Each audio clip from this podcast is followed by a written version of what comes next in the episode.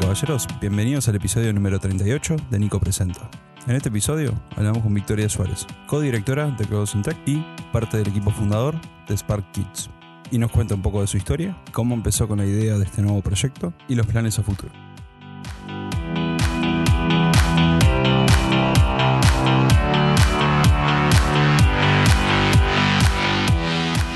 Bueno, Victoria, ¿cómo estás? Muy bien, ¿y tú? Todo bien, por suerte. Me alegro, me alegro.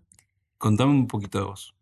Bueno, mi nombre es Victoria Suárez, tengo 25 años y un hijo de 7 años. Soy codirectora de Tech en Uruguay, que Tech es una organización, una ONG que tiene sede en 64 países, que fomenta la participación de las mujeres y las niñas en tecnología. La sede central está en, en Silicon Valley y bueno, en cada, cada uno de sus capítulos lo que hace es eso, ¿no? Empoderar a las niñas y a las mujeres en tecnología, sobre todo las mujeres que están en, en startups y están como en el mundo emprendedor y bueno, con los niños y las niñas trabajamos bueno para fomentar lo que es toda la, participación en la tecnología y que las niñas se pasen de verse como usuarias de tecnología a sentirse creadoras y que tomen un rol protagónico en todo lo que es la tecnología. Además de eso, hace muy poco y además soy creadora de Sparkits, una plataforma que busca ser referente en todo lo que es superdotación y altas habilidades para padres y niños. Eh, ¿Cómo llegamos a, a, Sparkits? En realidad surge por una necesidad personal. Mi hijo cuando tenía dos años y medio leía y escribía solo, ahí no sabíamos qué hacer. Y bueno, después de idas y vueltas con diferentes profesionales, descubrimos que tenía altas habilidades. Ahí eh, como madre me encontré en una realidad bastante dura en, lo que es Uruguay y después descubrí que esto no pasaba solo en Uruguay, sino que pasaba en Latinoamérica y en muchas otras partes del mundo que es que no hay recursos, no hay herramientas, es muy difícil encontrar profesionales especializados, entonces hay muchos niños con malos diagnósticos, diagnosticados como con hiperactividad eh, y otras eh, diferentes cosas, que en realidad, bueno, es muy difícil darte cuenta cuando un niño está mal diagnosticado si vos no tenés información que te da darte cuenta que eso no es así.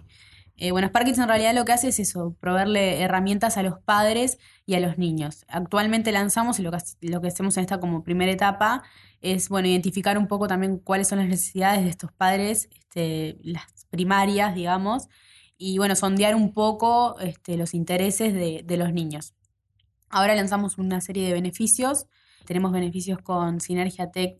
Arrancan después de turismo un taller que se llama After School, donde los niños van a aprender programación, robótica y fabricación digital. Y bueno, ahí ofrecemos beneficios a los que son parte de la comunidad de Sparkits. También ofrecemos beneficios en Locos por los Problemas, que es un programa que también se da en, sinergia, que lo que hacen es preparar a los niños para y a los, adolescentes sobre todo para las Olimpiadas de Matemática. Y también en Art House, que es una escuela de música. ¿Qué buscamos nosotros con todo esto? Es, bueno, eh, darle un beneficio a los padres, también generar un acercamiento hacia ellos y, ver cuáles son los intereses de, estos niños en diversas áreas, porque las altas habilidades se dan en, diversas áreas. Eh, al contrario de lo que se cree, que, un niño tiene que ser un genio, para ser superdotado, tener altas habilidades, tiene que ser un genio en todas las áreas, no. Este, puede ser un excelente creativo, un excelente músico, o, en diferentes áreas, como, como te decía. Y bueno, entonces con Sparkit lo que buscamos es, bueno, dar un sustento a todo eso y en, esta etapa en la que estamos trabajando ahora, que todavía no la lanzamos, que es brindar recursos online, que van a ser una serie de talleres que van a ser dictados de forma online y van a, van a tener varias áreas. Vamos a tener de todo tipo de, talleres.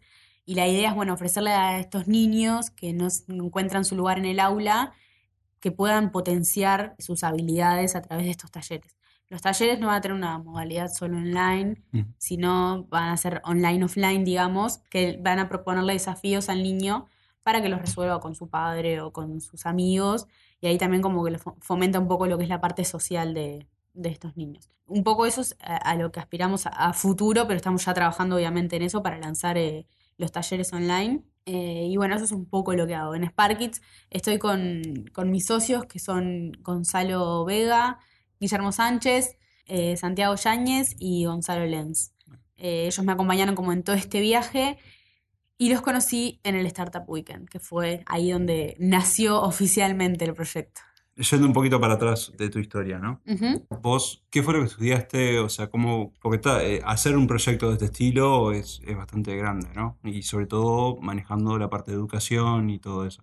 ¿Vos estudiaste algo de esto o, o no? ¿O cómo fue un poco tu historia para llegar a esto, no? En realidad yo estudié como varias cosas porque cuando terminé el liceo quería hacer varias cosas y bueno, estudié, empecé diseño, hice un tiempo diseño, descubrí que no era por ahí, después hice administración, en administración tenía una materia que era marketing, ahí dije, "Ta, quiero hacer marketing, estudié marketing, me recibí y después empecé a estudiar comunicación, estudié comunicación en la ORT, estudié también marketing digital en la ORT eh, y después hice la Facultad Pública de Comunicación. Y después fui como haciendo diferentes talleres y cosas para, para especializarme en ciertas áreas. Y, y la realidad que cómo llegué a esto, bueno, yo trabajé en agencias, en agencias de medios, y siempre estaba como más del lado de marketing y comunicación. Trabajé en, en comunicación en Coca-Cola, que ese fue como mi último trabajo en, en- el mundo laboral Claro, horas, sí. Exacto, de ahora pasé a 7.24. Como todos. Como sí. todos los emprendedores. Sí. Y, y bueno, después eh, estuve participando durante un año del proyecto de Reservátelo y, y eso me, dio como, me abrió como muchas puertas y aprendí muchísimo a nivel de, bueno, todo lo que es emprendedurismo Claro. y, y bueno, y hacer los contactos este, para aprender ciertas cosas. La verdad es que soy muy autodidacta. Eh, si hay algo que no sé, lo, lo googleo o me hago un, un curso online o busco Claro. los recursos en internet. Yo creo que una de las cosas más importantes hoy en día es que tenemos acceso a absolutamente todo lo que Sí. querramos y si queremos aprender algo es cuestión de, bueno, de buscarlo y porque los recursos están ahí a la disposición de todos y uno lo que tiene que hacer nada más es, bueno, ponerse y decir, quiero aprender esto y, y bueno, ponerse a aprender eso. En cuanto a educación, me estoy capacitando, pero aprendí muchísimo porque, bueno, mi hijo tiene altas habilidades. Claro. Entonces, en el momento que me encontré con ese desafío, tuve que estudiar mucho Sí. y aprender qué era lo que estaba pasando porque realmente no entendía y no tenía una respuesta del otro lado. Hasta que, bueno, ta, di con una profesional, quien ahora trabaja con mi hijo, que es Karen Benderman, que también está con nosotros en el proyecto, forma parte del proyecto. Es como la parte eh, técnica del, del proyecto el- la lleva ella, porque obviamente, quien sabe, tiene un máster en altas habilidades, es psicopedagoga. Y, y bueno, ella es quien obviamente nos da todo el sustento, ¿verdad? De lo que es, bueno, específico en altas habilidades y superdotación. Mi especialización no es esa, si bien sé mucho del tema, porque bueno, porque estoy estudiando de eso, porque Sí. estoy todo el tiempo investigando. Como te decía, en un momento fue por un tema personal, pero después, bueno, se convirtió cuando esto fue un Claro. proyecto. Es bueno, ta, tengo, si vamos a, si realmente quiero hacer esto en serio, tengo que aprender de esto. Y bueno, estoy como que en esa etapa también de investigación y, y de aprender. Creo que en realidad uno nunca tiene que perder eso, esté haciendo lo que esté haciendo, porque bueno, en el, en el mundo en el que estamos todo avanza como muy rápido y, y bueno, capacitarse en lo que uno está haciendo es, es clave porque las cosas todo el tiempo están cambiando y, y bueno, hay mucha información y uno también tiene que saber clasificar esa información y bueno, es eso, es autodidacta y nada, ganas de aprender. Claro que se- también se ve por eso, porque ta, fuiste, estudiaste varias cosas diferentes, trataste de encontrar tus gustos y capaz que a través de eso aprendiste que tu gusto era yo quiero hacer Spark Kids para poder llegar adelante. Exacto, exacto. Y no solo a nivel personal, ¿no? Exacto, en realidad mi especialización en este momento sería, bueno, como un, como emprendedora llevar a- adelante un emprendimiento tecnológico. A veces está como en socialmente uno piensa que para estar en tecnología tenés que saber desarrollar o tenés que estar picando código atrás de una computadora, cuando en realidad Sí. este, se necesitan muchos perfiles para llevar adelante un emprendimiento tecnológico y lo que hace realmente valioso a un emprendimiento es contar con esa cantidad de perfiles. De hecho, nosotros en Sparkits los tenemos. Y creo que eso también le agrega un valor agregado muy grande al- a lo que es el proyecto, Claro. porque cada uno en, en su área, en lo que está haciendo, es como que muy bueno. Y, y bueno, y todos tenemos como también esa impronta de, de- de querer aprender más en lo que estamos haciendo. Y más allá de cada uno en el error que tenga, es en educación. Bueno, ¿qué se está haciendo? ¿Qué, qué modelos hay en el mundo? ¿Qué es lo que está pasando? Realmente en- estamos en- ante una crisis. eh, la educación formal tiene Sí. una crisis Hace tiempo. hace mucho tiempo. Sí, sí. Necesitamos realmente cambiar todo desde las bases. Sí. Hoy en día el, el niño se tiene que adaptar a, a un sistema que fue impuesto hace muchísimos años. Claro. Y hay una frase que el otro día la compartí en Twitter que me parece muy excelente, que es estamos este, enseñando a, a los niños para el, preparando niños para el futuro con un método del pasado. Entonces es como que vos mirás y la única cosa que no ha evolucionado con los años es la educación formal. Eh, las, las clases siguen siendo exactamente iguales a como eran hace 200 años. Sí, sí. Todo avanzado y la educación sigue igual, la educación formal, ¿no? Claro. Pero así como está, como te digo esto, también te digo que hay muchas cosas en todo el mundo, este, hay eh, muchas corrientes, hay muchas iniciativas para cambiar esto. Bueno, tenemos el método de Finlandia, en, acá en, en Latinoamérica tenemos el método relacional Fontán, que se llama, que también es, son como métodos que ponen al niño como centro y los niños, por ejemplo, no, no, no van a una clase, sino que va- lo que hacen es interactuar con niños de, de diferentes edades y eligen lo que quieren hacer realmente. Y bueno, el espíritu de Spark Kids es seguir ese, ese lineamiento en cuanto a educación. Este, nosotros lo que buscamos es que cada niño se, des- se destaque en lo que le gusta. Generalmente la educación formal lo que te hace es, ok, vos sos muy bueno dibujando, pero vení aprende matemáticas, porque todos tenemos que saber de matemáticas y, y ahí es cuando, bueno, estamos es bajando a todos a la media, ¿no? Los que Sí, sí. están más abajo, este, los subimos un poquito para que estén en la media y los que están más arriba los bajamos para que todos seamos iguales. Y creo que la manera de que todos seamos iguales en realidad es que todos podamos potenciar Claro. en lo que somos buenos. Sí, sí, y eh, a mí me pasó cuando terminé cuarto decir biológico, humanístico o derecho o científico. Y yo Las opciones son... no me gusta ninguna. No existía ni artístico en ese momento. Exacto. Y- Incluso este, para, para todos los niños, ¿no? Pero sobre todo los niños con altas habili- habilidades y superdotación y con estos métodos de, de educación, algo muy importante es darle opciones y que el niño pueda elegir qué es lo que quiere hacer. Porque ahí está como el valor de, de hacer realmente lo que uno quiere. Claro. Y cuando uno está realmente haciendo lo que uno quiere, eh, lo, hace, lo hace bien Sí, y, y- y se destaca en lo que está haciendo. Porque generalmente tendemos a... Uno no quiere decir en lo que es bueno. no- eh, la, la sociedad como Sí. que castiga... Hoy, hoy castigamos al que es bueno. sí, es así. Y cuando en realidad lo que tendríamos que hacer es empoderar a los demás y potenciarse cada uno en lo que es bueno, porque creo que le hace bien eh, a la- a la educación y le hace bien a, a toda la sociedad como, Claro. Como sí, que cada uno pueda estar este, haciendo lo que te haciendo lo que te gusta y, y en lo que sos bueno.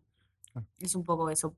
Por ahí va como el lineamiento que, que nosotros le queremos dar a todo esto. De hecho, bueno, los talleres que vamos a plantear son muy variados. O sea, nosotros este, vamos a hacer de todo tipo de talleres y es como que es eso, abrirle al niño, este, es transformar como es- cosas que hoy son espejos en ventanas, ¿no? Eh, Para que los niños puedan descubrir, eh, me gusta hacer esto y bueno, que pueda encontrar como el recurso para hacerlo y que, y que no quede solo tampoco en una computadora o en una tablet, sino que bueno, que lo pueda hacer con sus padres, con sus amigos y, y que lo ayude a ir un poco más allá. Nosotros planteamos que en est- estos talleres se manifiesten en cierta forma como desafíos, ¿no? Y algunos te- serán desafíos como más, bueno, dan en base a los intereses del niño y otros son como desafíos más que aporten socialmente, porque lo que buscamos, por ejemplo, es, bueno, si desde el punto de vista, por ejemplo, una plaza, la plaza que el niño tiene enfrente a su casa o a la que va siempre, es cómo solucionamos que el tacho de basura siempre está, este, bueno, que nadie tira la, la basura en el tacho y antes era Claro. como que, bueno, hacíamos la cartelera en el, en el colegio o en la escuela Claro. y no salía de eso. Sí, y acá es, bueno, aprender haciendo, eh, plantearle un desafío al niño para que él busque la solución. Y bueno, después tenemos también planteado hacer, bueno, como desafíos globales, este, donde niños de todas partes del mundo puedan sumarse como una causa y buscar cómo mejorarla y que cada uno desde donde tiene altas habilidades sume. eh, y eso es lo que va a potenciar los proyectos y, y que de atrás tiene un fin de, de, bueno, de cambiar las cosas y que el niño se sienta protagonista de ese cambio, Claro. empoderarlo desde chico. Ese es un poco el, el espíritu de todo esto. Con la parte esa que vos hablabas de socialización de, de las personas Ajá. y eso, pasa mucho que con niños con, su- no sé cómo decirlo. Altas habilidades de soportación. sí, super, super habilidades, le iba a decir. Es, altas habilidades de soportación. Todo bueno, eso. Eh, que, o sea, cuesta también la integración entre amigos y hasta también pre- temas familiares y eso. Cuando, cuando hablas de tema social, hablas de ese, de ese tipo de cosas. ¿La integración también es, es pública o es con otros que también están adentro de Spark? Sí, se, hay como niños con estas características que tienen problemas para sociabilizar porque quizás este, están condicionados también en cierta forma de que, por ejemplo, en un salón de clases, si un niño no encuentra algo que le interesa, es el niño que molesta.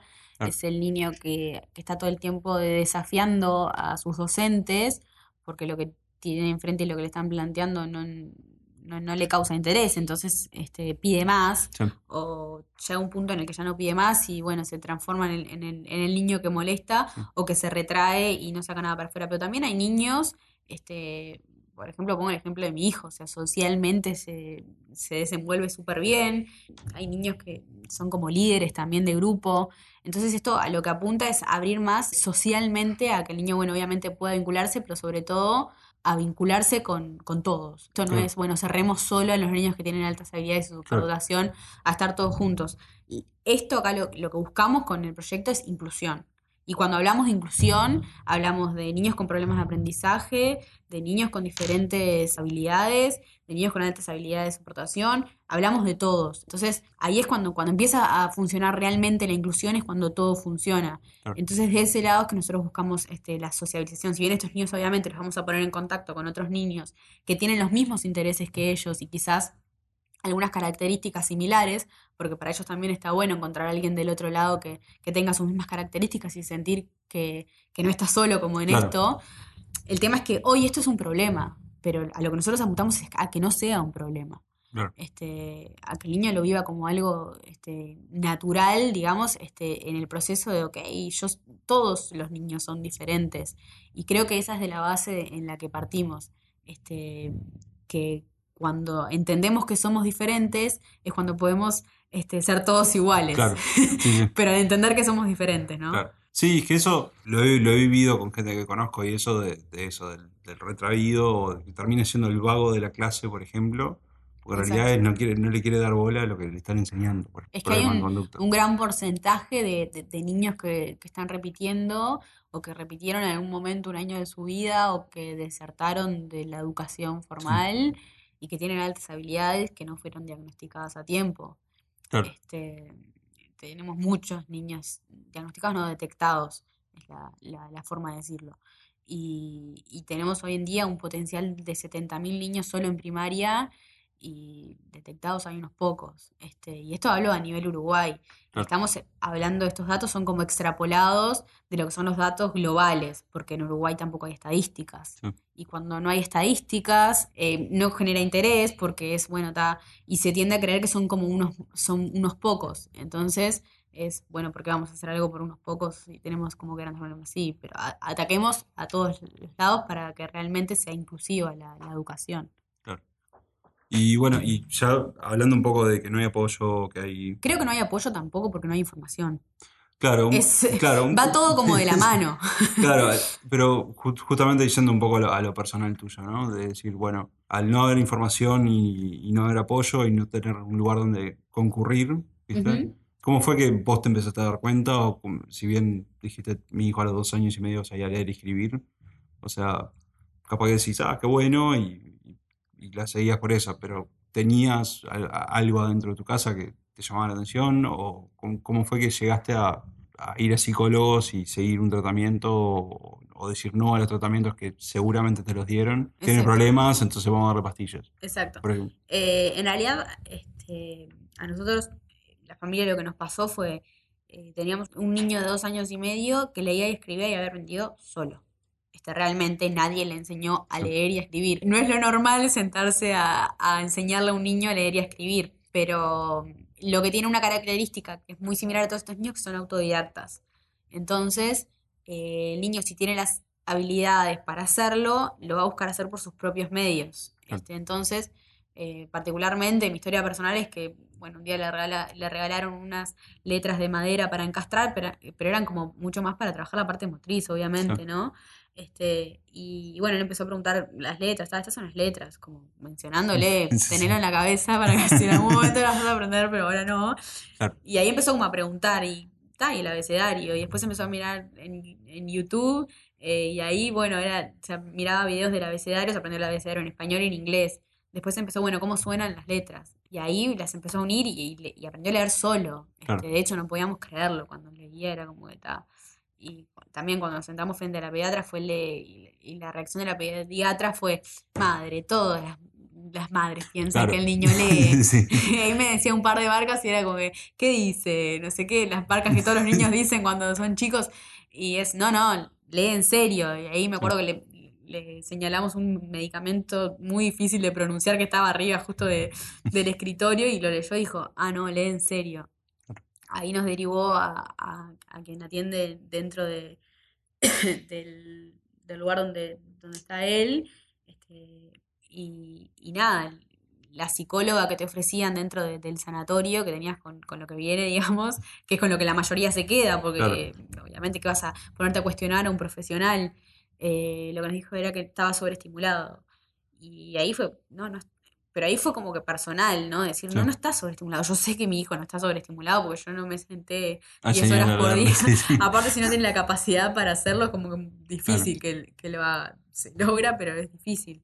Entonces ahí también fue como algo más personal de decir, yo sé que esto no es así y, y voy a buscar otras opciones para esto. Claro. Y bueno, ahí lo quiso medicar con Ritalina, este, y, o mandó como sugerencias de otras cosas que, que no, en realidad no, no las aceptamos. Claro. Ahí fue cuando salimos a buscar opciones. Y en el momento en que salí a buscar opciones, fue darme contra una pared porque no habían opciones. Claro. Pero lo poco que había era obviamente en el exterior. Y acá en Uruguay había muy, muy poco. De hecho, o sea, esto fue hace cinco años ya y este, hemos avanzado, pero a pasos de tortuga. Y lo que hay hoy no cambia mucho a, ahora sí porque estamos nosotros. pero que buscamos hacer ese cambio, pero Claro. hay, hay mucho camino por recorrer. Eh, entonces uno también este, tiene que, s- que- que estar abierto, pero por- creo que eso fue también algo personal. No todos los padres lo hacen ni tienen por qué hacerlo, porque, o Claro. sea, vos no te pones a cuestionar al profesional que te está diciendo algo, por algo estudió tantos años. Pero también, en cuanto a los profesionales que, que hay hoy en día, eh, tampoco están preparados. Claro. Este, no están preparados los profesionales, no están preparados los padres. Este, entonces es como que hay falta de información y cuando hay falta de información hay malos diagnósticos y, y bueno, este, ahí es cuando las cosas empiezan a, a- salir mal y, y te encontrás con puertas que se cierran, cuando en realidad cuando uno veía las películas, este es un niño superdotado y veías las películas en Estados Unidos y está, tiene todo la carrera paga, Claro, puede le dan sí. una beca en las mejores universidades. Trabajan no- en NASA. Trabajan en exacto, se le abren puertas. Y en realidad, la realidad acá hoy es que las puertas se cierran. Sí, sí. Y bueno, la idea con esto es abrir puertas. Y bueno, entonces con eso armaste como, o sea, en- vos mismo armaste un- como una idea y Eh, la idea en realidad en sí, este, me empezó como a- en la cabeza, ¿viste? Era Sí. como que a mí me pasa, generalmente tengo como esa condición de que cuando hay problemas trato de buscar soluciones para todo, paso todo el día como que buscando qué se puede hacer con esto. Sí, Y sobre todo lo que busco es soluciones como tecnológicas, ¿verdad? Porque vengo y porque estoy en ese ecosistema, digamos. Eh, entonces, no, en realidad mi idea inicial, cuando recién empezó esto, este, que fue el año pasado, era estar aquí en un lugar donde esté como todo, cen- centralizar la información y ser un lugar de referencia para los padres, no Claro. más que eso. Y hoy en día nos dimos cuenta que podemos ofrecer recursos porque de hecho estamos preparados para hacerlo, nos estamos preparando para hacerlo. Eh, pero la idea inicial era esa, era como, bueno, centralizar toda la información. Eh, con esto justo surge que yo viajo a Silicon Valley y tuve la oportunidad de, de conversar sobre esto con, bueno, con gente que, que realmente, o sea, fui a la cumbre global del emprendedurismo, entonces conocí como muchos emprendedores haciendo cosas sociales en, en- en sus respectivos lugares desde donde venían y dije, ¿qué onda esto del emprendimiento social? Eh, Claro. y no entendía mucho si vivían de donaciones y sí, si no, y ahí es como que, bueno, cuando empezás a investigar te das cuenta, ¿no? Que son emprendimientos que son rentables, que no es necesario que vivir de donaciones y filantropía, sino que este, para que realmente funcione y para hacer un cambio de verdad, este, tiene que ser sustentable. Y bueno, buscando un poco la manera y también que sume a, a todo esto fue como surgen lo- los talleres. Claro. eh, que son un recurso hoy, o sea, es- en lo que tenemos como que foco. Van a haber talleres para niños, así como te decía, como también van a haber talleres para padres. Este, porque como padre vos necesitas herramientas para poder llevar adelante todo esto, porque realmente hay un momento en el que sentís que las respuestas no están en ningún lado y la idea es, bueno, es eso, darle la respuesta. Y bueno, yendo con, con esa idea que tenías en la cabeza, armaste algo y te presentaste a la Startup Weekend con esta idea o cómo fue esa, cómo fue. Tuve mucho, tuve mucho feedback, bueno, en, en, Silicon Valley, este, en realidad viajé por mi otro emprendimiento, pero fue como que en cada oportunidad que tenía como de gente que sabía de educación o que estaba en esto, lo, lo probaba. Y bueno, vieron como varias este, opciones. Unos me decían, no, tenés que venirte a vivir a Estados Unidos, acá te, contacto con no sé quién, con no sé cuánto. O sea, estamos hablando que eh, tenía acceso, a, estaba el decano de Stanford en el lugar donde yo estaba. Entonces es como que está. Y, y, ahí es cuando, bueno, uno tiene la opción este, de si querés hacer un cambio en tu casa o querés hacer un cambio de tu casa para el mundo, digamos. Y ahí fue, no, ¿por qué me tengo que ir de mi país este, si, si hay cosas para hacer? Y, es eso, es como creer que uno puede hacer el cambio y, no solo creerlo, sino que implementarlo. Obviamente esto me llevó mucho tiempo, yo en mi otro emprendimiento estaba como en una etapa, también estábamos escalando al exterior, todo era como que eh, estaba ahí. claro, entonces era como difícil, pero, pero en un momento eh, dije, vamos a ver qué pasa con esto. O sea, creía en esto. Desde, el día que, se me vino a la cabeza no me lo pude sacar. Y, ahí, bueno, presentamos a Startup Weekend. Presentamos, no, vine, vine a la Startup Weekend, vi el evento y dije, voy a ir. Eh, claro, fue, ¿voy a ir a ver qué pasa o voy a ir a, escuchar? ¿Cómo fue tu planteamiento ahí? La realidad fue, voy a ir y voy a plantear un poco la idea que tengo, más bien el, el, problema y un poco la solución, porque la realidad es que esto nació en el Startup Weekend, porque, o sea, lo que yo tenía hoy en día no es nada que ver a lo que en ese momento pensaba que quería hacer. De hecho, no lo tenía muy claro, pero sí sabía que estaba la, necesidad y el problema.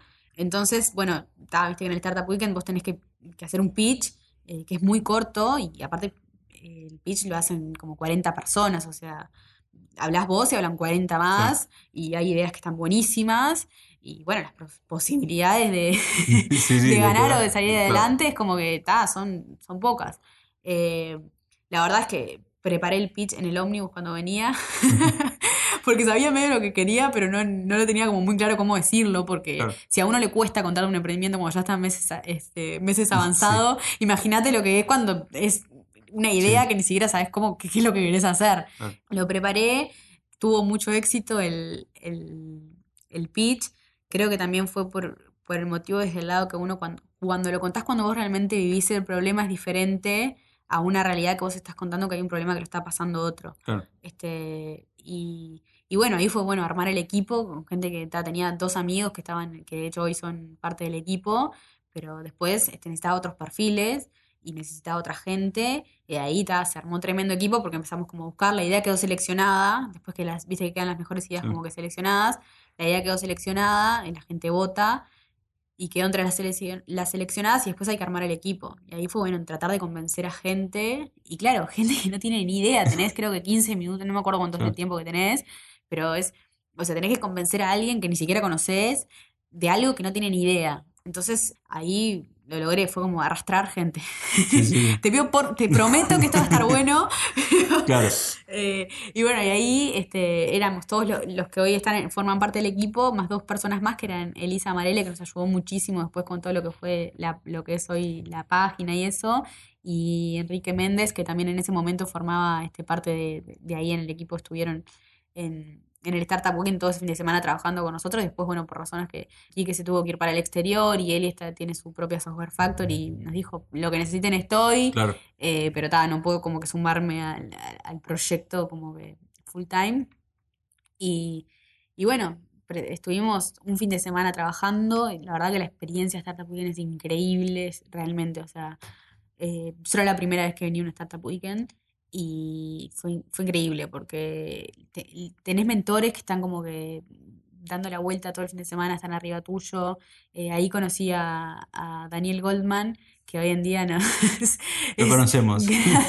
Gran, parte de lo que hoy es Sparkits. Y, y, ahí él nos ayudó mucho y nos sigue ayudando, de hecho. Entonces ahí fue que empezó como a tomar un poco de forma.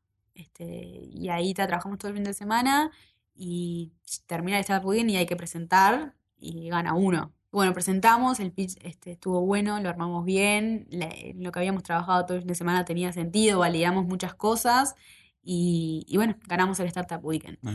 Y cuando ganamos, una de las preguntas del jurado fue quién se dedicaría el día de mañana a esto full time. Y, y bueno, y acá estamos. Tomó un par de meses porque Sí, yo sí. tenía que dejar otro emprendimiento. En ese momento, en realidad, fue como, bueno, tuve que llegar a mi casa y sentarme a pensar qué quiero hacer. Claro. Porque también a veces uno está como que en... Aparte son como...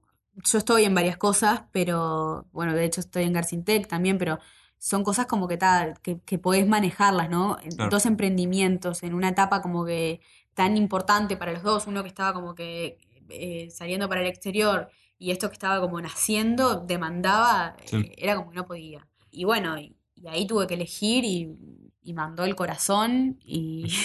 Y está bien. que sí. y, y también está, a veces uno tampoco puede cegarse de corazón porque también hay, hay de atrás este coso, pero es, era corazón y, un poco también, bueno, la parte lógica, decir, esto hay que hacerlo, Claro. porque no, no, no quedaba otra. Era Sí, como que, si, de hecho, de verdad era, si no lo hacemos nosotros, no lo va a hacer nadie. Porque era como que investigando y gente que estaba haciendo cosas, cosas, nadie va a hacer esto, ¿no? Hay que hacerlo. Este, Y entonces ahí también como me sentí en la responsabilidad como madre y, y como emprendedora de, de hacerlo. Sí, es que creo que le pasa, no, no voy a decir a todos los emprendedores, pero ta, le pasa a los emprendedores en general, o por lo menos es la idea de que es tu pasión. O sea, termina siendo tu... Es es lo mismo que yo tuve mil millones de ideas, millones de emprendimientos, y esta es la única que dije, dejo mi trabajo. Es esto, claro. Es esto. O sea, acá Sí. está, o sea, está la necesidad y está la o sea, y tengo la facilidad de hacerlo. Y tuve la, la buena experiencia yo también de, o sea, de grabar un episodio que me haya ido bien desde un principio. Entonces decir, esto vale la pena, dejo mi trabajo, dejo todo y estoy 14 horas adentro de Ingenio trabajando. ¿no? Este, Claro. pero lo hago porque me gusta. Pero lo haces porque te gusta. Claro. Está esa frase bien, es que está bastante trillada que dice que, que la persona que descubre lo, lo- lo que le gusta, descubre lo que te gusta, lo que te apasiona y no trabajarás un día en tu vida, una Claro, cosa así. sí. Es así. O Claro. sea, yo mi trabajo no lo siento como trabajo, yo lo, lo- disfruto lo que estoy haciendo. Sí, y más ahora que es como que es eh, todo lo veo reflejado en mi hijo. Entonces es como eh, está buenísimo. Es un sí. emprendimiento que, que realmente, en cuanto a cabeza y corazón, es 100%, la verdad que me devuelve mucho. Sí, sí. Es que yo, yo me acuerdo cuando. Yo a la Startup Weekend esa iba a ir, pero al final no me acuerdo por qué no fui. Y hablé con Guilla el, al otro fin de semana o algo de- la otra semana. Y cuando dije, oh, eso está, está interesante, estuve garido.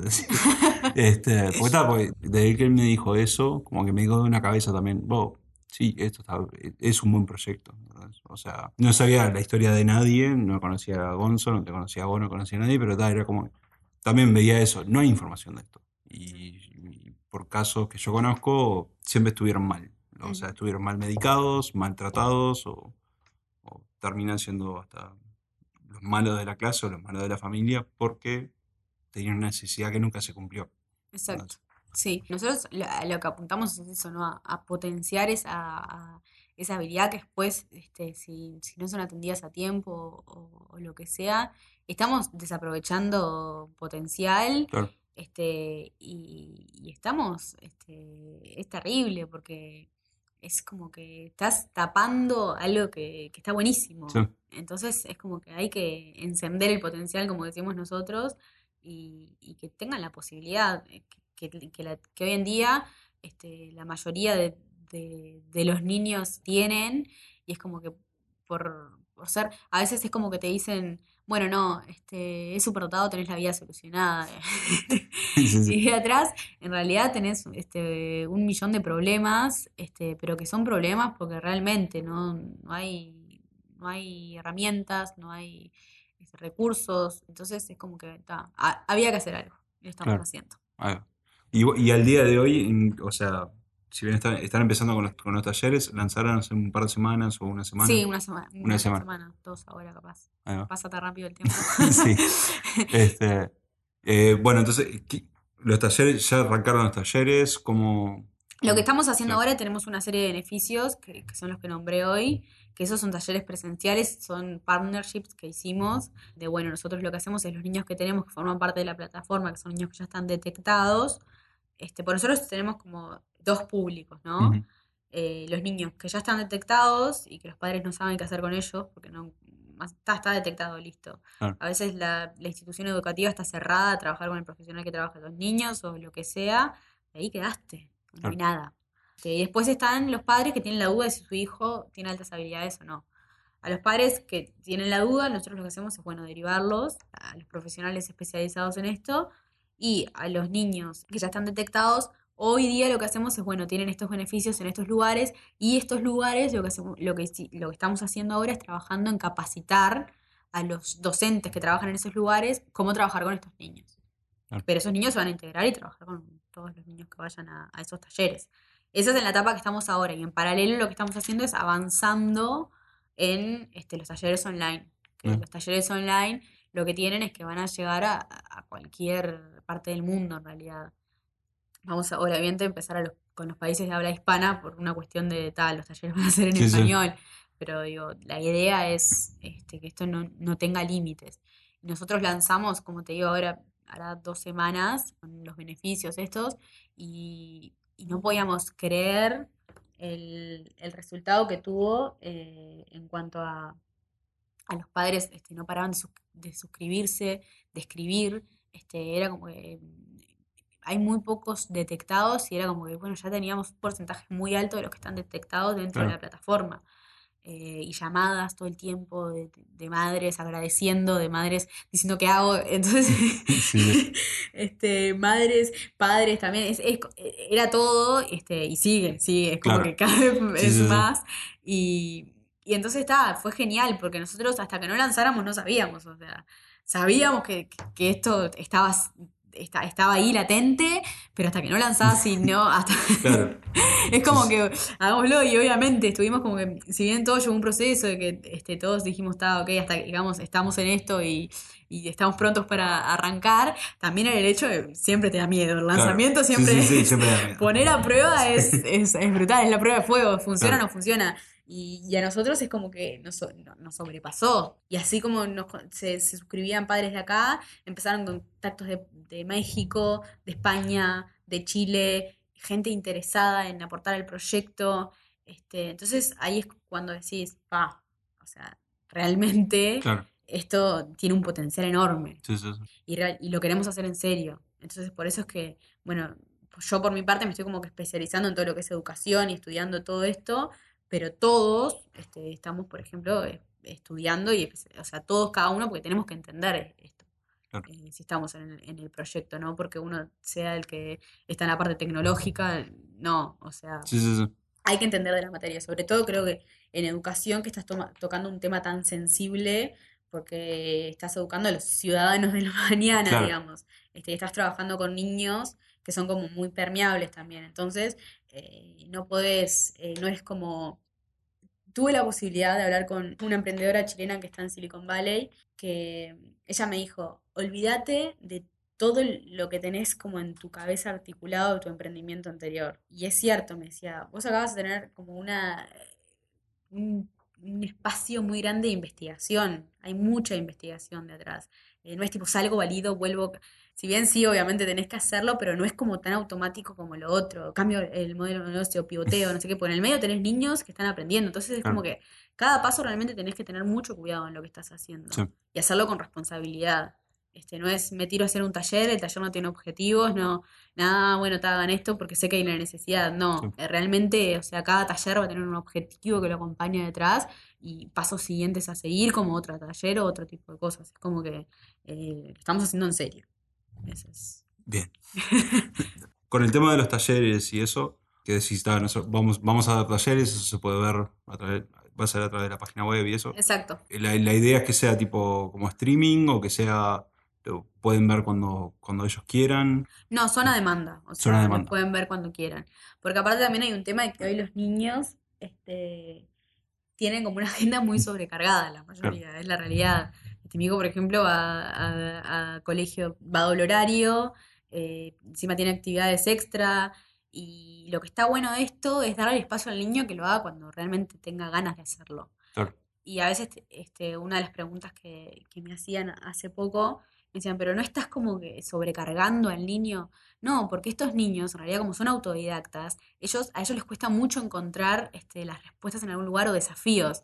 Entonces, esto, es, esto es, es, como un recurso para ellos y es una herramienta para poder potenciar todo eso que quizás en su casa lo haría buscando en internet o leyendo un libro o y el padre no sabe cómo atender esa necesidad porque realmente como padre, o sea, a veces te hacen cada pregunta que no sabes cómo responderla. Y, la idea de esto es eso, ¿no? Abrir, abrir ese espacio a que el niño cuando quiera hacer algo en, en un área, este, de la que sea, tenga la posibilidad de acceder a esto y hacerlo bueno, en, el tiempo que quiere y, como quiera, también darle cierta libertad para que realmente, porque ahí es cuando uno realmente saca su potencial, cuando tenés la libertad de, elegir, y, de hacerlo. Este, entonces, eh, esa es la idea, ¿no? Que sea a demanda, eh, que lo hagan en conjunto con sus padres o con sus amigos, o lo puedan llevar estos desafíos al, al colegio. Eh, esa es un poco la idea, no que se torne, bueno, tal día, a tal hora, este, porque ahí ya los estás como en cierta forma condicionando también. Como yo te decía, hoy estos modelos de, educación, la mayoría, por ejemplo, no, no, tienen recreo, ellos eligen cuando pueden salir. Y de hecho, a veces los niños ocupan mucho menos tiempo en recreo de lo que ocupan en, la educación este, formal, digamos, porque porque nada, porque cuando estás haciendo algo que te copa, eh, salís cinco minutos, tomás aire, volvés y seguís en lo que estabas haciendo, pues está genial lo que estabas haciendo y te interesa mucho más estar haciendo eso, estar afuera haciendo nada, quizás.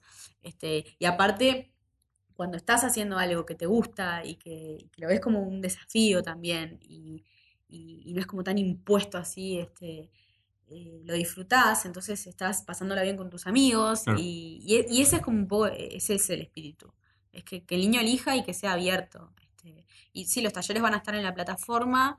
Este, la idea es que también sean como acompañados con, un kit que al niño le va a llegar a su casa para poder hacer como la parte offline de, ese y materializar también en cierta forma que el niño lo pueda recibir y que este, es como bueno cuando te compras algo viste por internet que te llega estás esperando que te llegue también generar desde ese lado la experiencia para ellos que, que nada, es, es qué, será la intriga y que cuando lo descubran, generar esos espacios.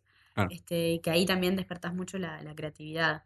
Y, bueno, eso es, en rasgos generales lo, que nosotros queremos lograr. Los talleres van a estar en la plataforma y algo muy importante también del proyecto es como que nosotros, el proyecto es obviamente inclusivo, pero para que sea inclusivo también lo queremos hacer este, inclusivo a todas las clases sociales. Este, eh, entonces, nosotros, obviamente, hoy en día, para padres de bajos recursos, eh, es muy difícil cubrir los costos de un profesional, este, pagar los talleres, obviamente.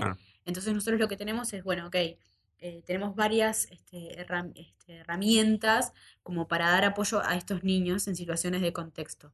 Una de ellas es un sistema de becas ese sistema de becas, obviamente, este, tiene varios lugares desde donde, de, donde sale la financiación para estas becas. Eh, primero que cada taller que se paga hay un porcentaje que va directo a becas. Eh, después hay un sistema de, de, padrinos que, bueno, son adultos que están interesados en apadrinar niños. Hay muchos adultos que tienen altas habilidades de soportación y dicen, yo pasé por eso, quiero apadrinar a un niño tanto tiempo. Ahí, bueno, hay como varias modalidades, o le paga los talleres por un determinado tiempo, o le paga eh, la atención con el profesional este, y cubre esos costos. Después también hay un sistema que es, eh, bueno, este, para los padres que tienen muy buenos recursos económicos y que entienden que hay otras personas que no pueden hacerlo, este es compro uno, regalo uno. Ah. Este, pago uno para mi hijo y dejo como que ahí otro para otro niño y vas a ver quién es el niño y es como que ahí desde ese lado a, mí me entusiasma mucho este, generar también, generar el cambio y hacerlo abierto. Este, Porque es lo que buscamos, o sea, esa inclusión que realmente sea inclusivo y que sea para todos. Y bueno, y si bien estás hablando que los talleres son un poco más adelante y eso, a futuro, que, o sea, ¿están planificando algo más grande o están, qué es lo que ven a futuro? Eh, en realidad, este, nosotros lo que queremos es, como te digo, ser una comunidad referente. Y ahí van, van a haber muchos recursos. Va a haber este, talleres para docentes, porque este, hoy en día es muy difícil que, las instituciones eh, quieran capacitar a sus docentes, pero porque no entienden de la materia, no, es como están con la cabeza en otra cosa. Pero cuando empiezan a ver que esto realmente, o sea, es eh, está pasando hoy en día, hoy en día te digo la realidad que es algo increíble, es el padre paga para que eh, la institución educativa trabaje con el profesional que está el hijo, este, y hay instituciones educativas que se cierran a eso, te dicen, Sí. no, nosotros no estamos preparados, chau, no queremos sí. complicarnos. Eh, y tal, van a haber talleres para instituciones educativas que realmente quieran decir, bueno, yo este, apuesto a esto y quiero capacitarme en esto y capacitar a mis docentes. Van a estar esos recursos también, entonces es recursos para niños, recursos para padres, recursos para profesionales, porque hay profesionales que no están especializados Claro. y quieren especializarse, y recursos para instituciones educativas que también quieran formar parte.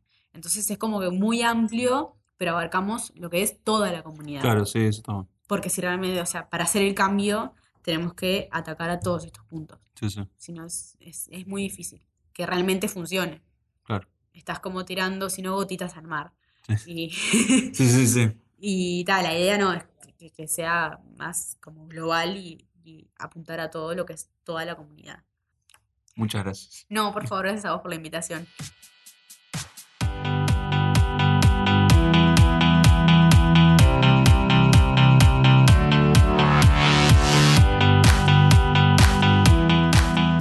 Gracias a todos por escuchar el episodio. Si querés saber más acerca de Girls in Tech o de Spark Kids, pueden hacer clic en los links en nuestra página. Y si te gustó el episodio, dejaros un comentario en el Facebook de Nico Presenta o rankeanos en la plataforma que nos escuches, como iTunes, Evox y Stitcher. Y estamos la próxima semana con otro episodio de Nico Presenta.